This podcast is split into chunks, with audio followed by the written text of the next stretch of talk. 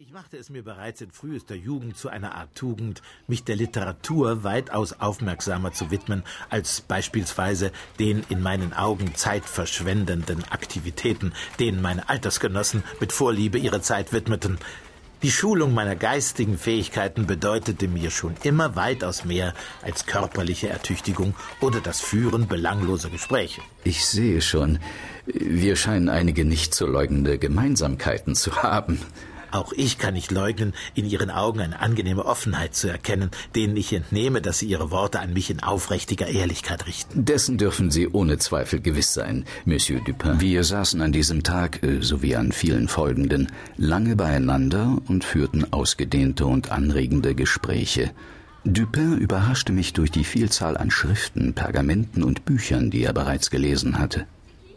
Ebenso versetzte er mich immer wieder in Erstaunen, wenn ich feststellen musste, wie lebendig er erschien, ging es um den Bereich der Fantasie.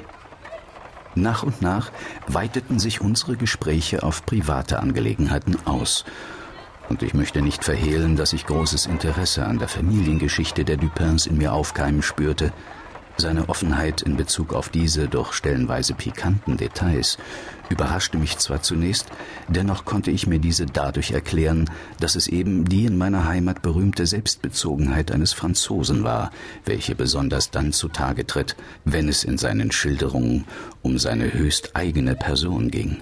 In mir entflammte eine tiefe Zuneigung zu dieser auf den ersten Blick erbarmungswürdigen Kreatur, und nach einiger Zeit musste ich ihm mitteilen, dass seine Bekanntschaft für mich einen unbezahlbaren Zugewinn für mein eigenes Leben darstellte. Fortan machten wir uns stets gemeinsam auf die Suche nach den geliebten Büchern und Schriften. Wir planten für die Zeit, die ich in Paris verbringen wollte, eine gemeinsame Unterkunft zu suchen. Und da meine finanzielle Situation bei weitem entspannter war als die seine, erlaubte ich mir die Ausgaben für Unterkunft und Möblierung zu übernehmen, Gemeinsam statteten wir ein bislang verlassenes Haus, verlassen wohl wegen althergebrachtem Aberglauben, dem wir uns aber nicht weiter verschrieben, in eben jenem Stil aus, der zu unserer Stimmung passte. So wurde unser gemeinsames Heim in seiner Ausstattung eine Mischung aus wohl abgestimmter, fröhlicher Möblierung in einem Teil des Hauses und sehr düstere Stimmung verbreitender Elemente in einem anderen Teil des Hauses. Von außen betrachtet sah das Haus von jeher heruntergekommen und beinahe furchteinflößend aus, gelegen in einem abgeschiedenen und relativ armen Teil in Saint-Germain.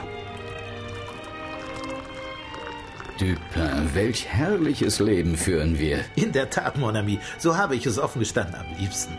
Außenstehende würden unsere Abgeschiedenheit als verrückt bezeichnen. Aber als liebverrückt hoffe ich doch. Mein lieber Worthington, ich musste leider die unerfreuliche Erfahrung machen, dass Unbeteiligte, in diesem Fall unbeteiligt an dieser Art des Lebensstils, oftmals nur ein Kopfschütteln für eine solche Vorliebe übrig haben. Natürlich entzieht sich dem Unbeteiligten die gesamte Annehmlichkeit dieses Daseins. Wahrscheinlich haben Sie recht, Dupin.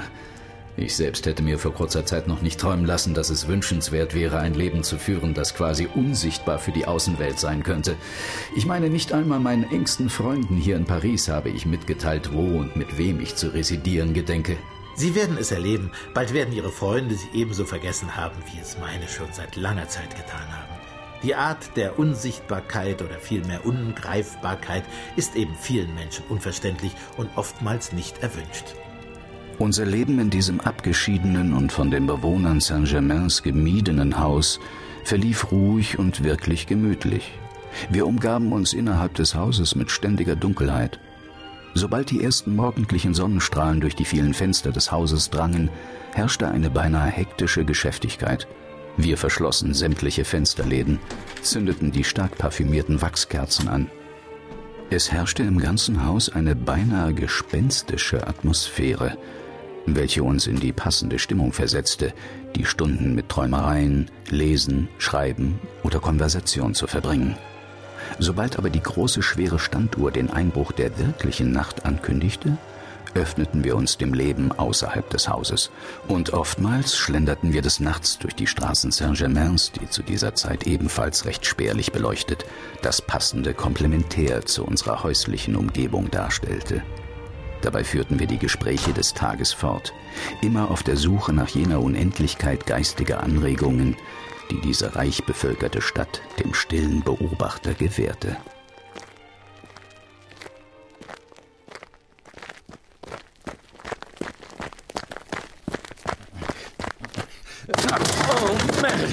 Excusez-moi, Monsieur, c'était seulement ma faute. Excusez mes fois. Aber das macht doch nichts, Monsieur. Diese Vermaledeiten. Sehen Sie, Mon Ami?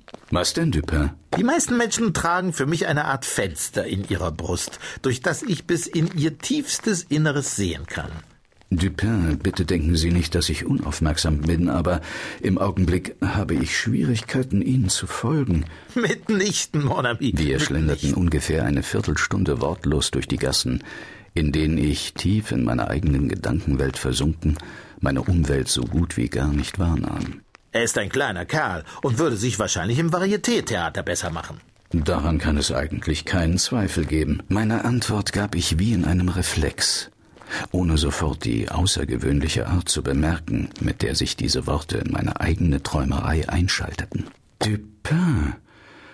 Ähm, äh, dies geht weit über meinen Verstand. Ich zögere nicht zuzugeben, dass ich überrascht bin und meinen Sinnen kaum trauen kann. Wie konnten Sie wissen? Mon ami, das Fenster in Ihrer Brust steht weit offen. Aber wie kann es sein? Ich meine, wie konnten Sie wissen, dass meine Gedanken gerade bei. Gerade bei Chantilly waren? Warum halten Sie inne? Sie dachten doch gerade darüber nach, dass seine winzige Statur ihn als Schauspieler in einer Tragödie unglaubwürdig wirken lässt. Wenn ich Dupin in solchen Momenten beobachtete, kamen mir oft Gedanken bezüglich der alten Philosophie der zweigeteilten Seele. Er wirkte kalt, obschon amüsiert, dabei zerstreut, wie in Trance, und seine Augen entbehrten jeden Ausdrucks und blickten starr auf einen nur für ihn existierenden Punkt. Aber genau, genau dies waren meine Gedanken. Ich weiß, Mon ami. In diesem Moment war ich irritiert und doch begeistert zugleich. Chantilly war ein ehemaliger Schuster aus der Rue Saint-Denis, der bühnensüchtig geworden versucht hatte, den Xerxes in Crébillons gleichnamiger Tragödie zu geben und der für seine Mühen lediglich Spott ernten konnte. Dupin, erklären Sie um Himmels willen die Methode, so es eine gibt, mit der Sie derart in meine Seele blicken können. Der Obsthändler brachte sie zu dem Schluss, dass der Schuster zu klein für die Rolle des Xerxes war. Der Obsthändler Sie versetzen mich in Erstaunen. Ich kenne nämlich gar keinen Obsthändler. Der Mann, der Sie beinahe umstieß, als wir in diese Straße einbogen, es muss jetzt wohl ungefähr eine Viertelstunde her sein. Ah ja. Aber was hat das mit Chantilly zu tun? Ich will es Ihnen gerne erklären. Und damit Sie alles recht verstehen, werden wir zunächst den Lauf Ihrer Gedanken zurückverfolgen. Von dem Augenblick, in dem ich sie gerade aus ihren Gedanken riss, bis hin zu ihrer unfreiwilligen Begegnung mit dem Obsthändler. Passen Sie genau auf. Die einzelnen Glieder ihrer Gedankenkette sind folgende. Es gibt wohl nur wenige Menschen, die sich in ihrem Leben noch nie daran erfreut haben, die Schritte zurückzuverfolgen, durch die ihr Verstand zu bestimmten Schlüssen gekommen ist. Diese Beschäftigung ist häufig sehr interessant, und derjenige, der sich daran zum ersten Mal versucht, mag erstaunt sein, welch scheinbar unendliche Distanz zwischen dem Ausgangspunkt und dem Endpunkt seiner Gedanken liegt. Ein paar Obstkisten eilig an uns vor bei, nicht ohne sie beinahe in einen Haufen Pflastersteine zu stoßen, die an einer Stelle, wo das Trottoir ausgebessert wird, angehäuft waren. Sie traten auf einen lose herumliegenden Pflasterstein, knickten um und überdehnten leicht ihren Knöchel, schienen verärgert oder zumindest verstimmt, murmelten ein paar Worte, drehten sich zu dem Haufen Pflastersteine, um dann schweigend ihren Weg fortzusetzen. Das stimmt. So ist es gewesen. Weiterhin hielten sie ihren Blick auf den Boden gesenkt, als ob sie nach Löchern oder Unebenheiten im Gehweg suchten, so dass ich annehmen musste, sie denken noch immer über die Pflastersteine nach, bis wir die kleine Gasse namens Lamartine erreichten, die einen weitaus ebeneren Gehweg bietet. Hier hellte sich ihr Gesichtsausdruck merklich auf, und als sich ihre Lippen bewegten, hatte ich keinen Zweifel daran, dass ihre Worte Stereotomie